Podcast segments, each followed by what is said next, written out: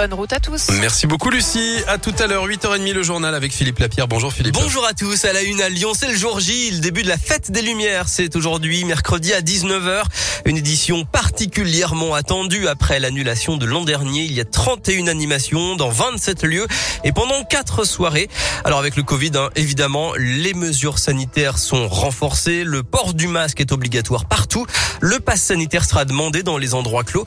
Et puis il y a une interdiction de boire et de manger dans trois périmètres définis, les rues de la Presqu'île, près du parc de la Tête d'Or et près du parc Blandan. Le préfet du Rhône, Pascal Mayos, nous détaille cette mesure l'interdiction de consommer poissons et produits alimentaires sur la voie publique à partir de commerces ambulants ou sur des pas de porte pour éviter les rassemblements. Un lieu spécifique a été proposé par le maire de Lyon sur la place Lyoté avec une jauge de 1500 personnes et qui accueillera de l'ordre de 7 commerces ambulants environ.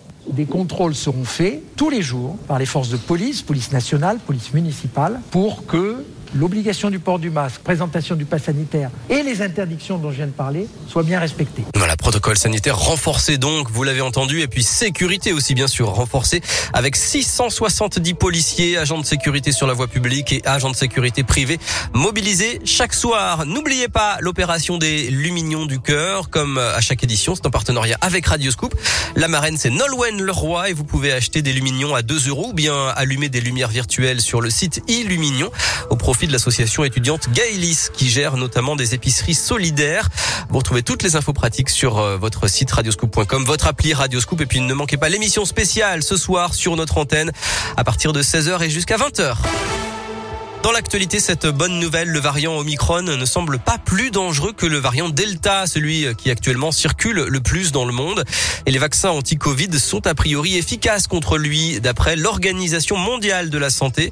En tout cas, la cinquième vague ne faiblit pas en France. Il y a eu 1600 patients hospitalisés en plus en une journée hier et 59 000 contaminations en 24 heures. C'est un record depuis novembre 2020.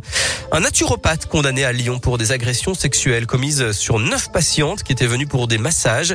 Il est comme de trois ans de prison, dont un avec sursis et interdiction de toute activité en lien avec le soin pendant cinq ans. Nouvelle révélation sur le maire, les républicains de Rieux-la-Pape. On en parlait hier matin face aux rumeurs. Le parquet de Lyon a finalement confirmé hier soir via un communiqué qu'Alexandre Vincendet avait bien été condamné à suivre un stage de parentalité en 2020 après des violences commises sur son fils. Le sport et le football. Quelle sanction pour Lyon?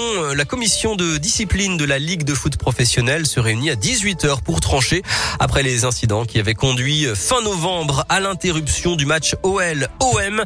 Pour l'instant, il y a, je le rappelle, un huis clos à titre conservatoire du grand stade de Dessine. Et puis enfin, ils sont de retour. Les Tuches reviennent ah au cinéma, quatrième volet de la saga d'Olivier euh, Barou. Elle sort euh, aujourd'hui au cinéma. Toute la famille est de retour à Bouzol à l'approche de Noël euh, avec Jeff Tuch bien sûr, alias Jean-Paul Rouve, mais également euh, sa femme euh, Cathy, jouée par Isabelle Nanty. Le film avait été présenté en avant-première la semaine dernière à Lyon.